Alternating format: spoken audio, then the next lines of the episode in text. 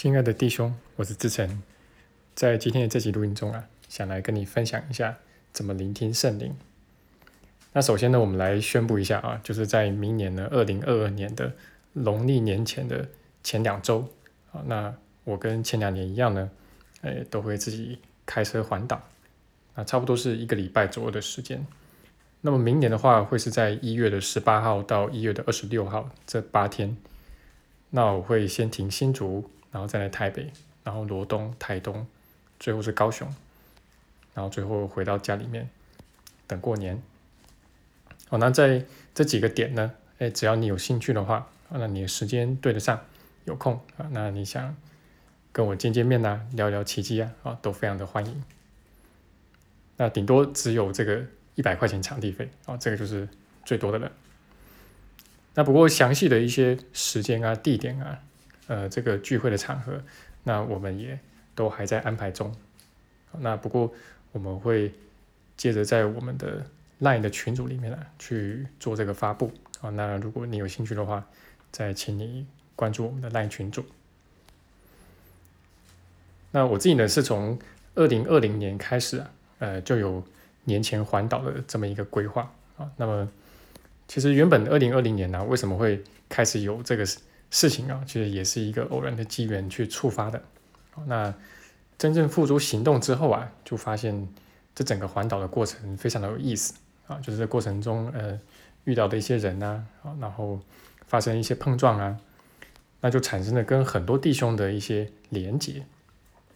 然后呢，我的环岛呢也促使了不少弟兄啊，因着我而连接在一起。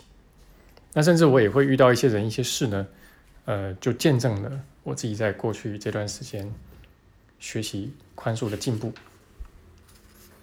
那我总感觉这个环岛的这个过程呢，都是圣灵在做安排啊。那么每年一次啊，就是他都让我出去环岛一次。那不过其实我也不会认定说，哎，从今以后啊，每一年都要在年前一周去环岛。那每一次呢，呃，我在打算要出发前啊，打算要开始安排之前。呃，我都会等待他的指令，然后试探性的去看看啊，就是说他要不要我去做这个事情，我自己不做决定。那不过你如果真的愿意退让下来去聆听的话啊，那你就会发现，诶，他会给你种种的暗示啊，那么你会收到那个暗示。那比如说像这一次啊，就是呃二零二二年的安排的这一次环岛啊，其实呃。他给我的暗示也很简单啊，就是我们家老婆想要到台北去，那是这个前两周。那其实之前我都是前一周去啊，不过我想，哎，这个时间蛮接近的，呃，或许这个时间也不错啊。那我就说，那我们可以一起去啊，一起到台北去，那么我就可以开始我的环岛行程。那结果呢，我就试着去安排看看啊，看看大家的。时间怎么样啊？那结果呢？诶，一下手去安排啊，就无比的顺利啊！所以呢，我就这个顺水推舟的，呃，就把这个前一周的环岛就改成了前两周。那这个决定的感觉也很棒啊，因为这个过年的前一周啊，很多同学都很忙啊，那然后有的可能就已经回家去了啊，有各种计划。那么前两周呢，诶，有空的同学就比较多。呃，旅馆可能也比较便宜吧，啊，那呃，很多时候啊，你会发现这个所谓圣灵的指引呢，诶，它都是暗示性的，啊，它并不是说，呃，你就坐在那边什么都不做，啊，然后呢，呃，就等着这个指引啊从天上掉下来，啊，或者从你的脑海中浮现出来，啊，其实很多时候啊，这个接收指引呢，你是要去尝试看看，啊，试着往不同的方向去走走看，啊，试着去推推这扇门。或者那扇窗，然后看看圣灵是不是要你往那个方向去走。那如果有一条路啊，就是你一直去往那边去走啊，那就总是总是遇到种种障碍啊，总是不让你往那边走。但另外一条路你一走，哎哎，就很容易就走上去啊。那么蛮有可能啊，就是后面这条路就是他让你去走的路。那么在奇迹课程的一个练习手册里面呢，哎，他也一直教我们啊，就是要去聆听圣灵啊。但是我们要了解的是啊，这个所谓聆听圣灵啊，它主要是要聆听他教你怎么宽恕啊。这是最主要的，而并不是呃他在幻象层面啊怎么来指引你。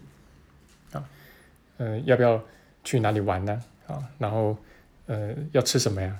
啊，然后要不要换工作啊？等等这些。啊，这些都是属于幻象层面的。那这个并不是圣灵最主要要指引我们的。但你说圣灵会不会拒绝在幻象层面给我们指引呢？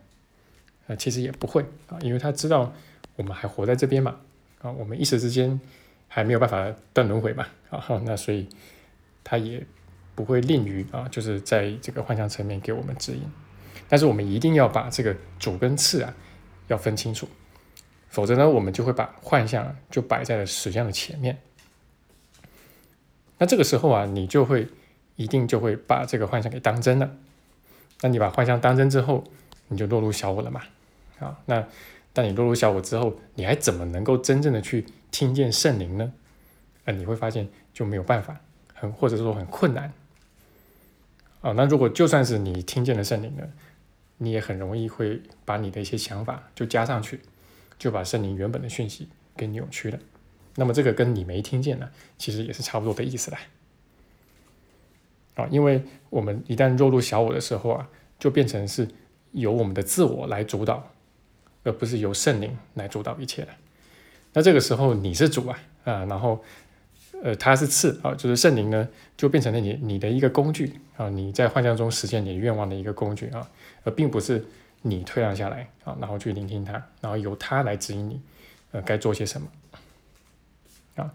那尤其是啊，因为这个圣灵的指引呢，就往往就跟我们原本啊，这个小我的期待就有很大的不同啊。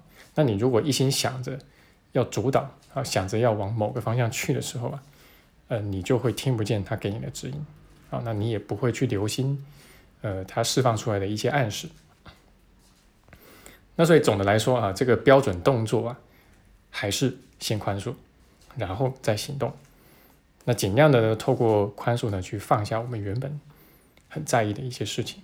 啊，那直到呢，哎，你觉得真的有所松动啊，真的不那么在意了，那很多时候呢，他的一些指引反而出现了。那如果你真的愿意顺着他的指引去走的话啊，那你往往会发现，那其实就是阻力最小的一条路啊，啊，那是水到渠成的一条路。那不过在这之前呢，就往往有一番的这个拉扯啊、煎熬啊，啊，因为。就像我说的啊，圣灵指引我们去的方向，往往不是我们原本愿意的。好，那这就是我今天的分享了，希望对你的学习有所帮助。好，那最后呢，我们也广告一下啊，就是我们在今年圣诞节的那一周呢，啊，我们有一个线上的这个工作坊啊，那么这个工作坊是以疗愈为主题的，这个也是我们的历年来的这个招牌工作坊啊。那我们会跟大家来详细谈一谈真假疗愈啊。那毕竟这小我世界嘛，啊，还是假的多，真的少啊。那然后我会从我的这个对中医啊、西医啊，以及这个就是另类疗法的了解啊，包括我的一些实务经验啊、教学经验。那毕竟我是科班出身的嘛，好，那然后又学这个奇迹课程啊，奇迹课程讲的是什么是真正的疗愈嘛。那我会综合这些呃学经历啊，然后来跟大家。详细谈一谈啊，就是真正的疗愈是什么啊？那么它跟假的疗愈又有什么不同？那很欢迎你可以找我报名。那如果你想详细了解啊，就是关于这个工作坊的一些内容，那么在我们的公众号还有教学网站里面啊，也都可以找得到。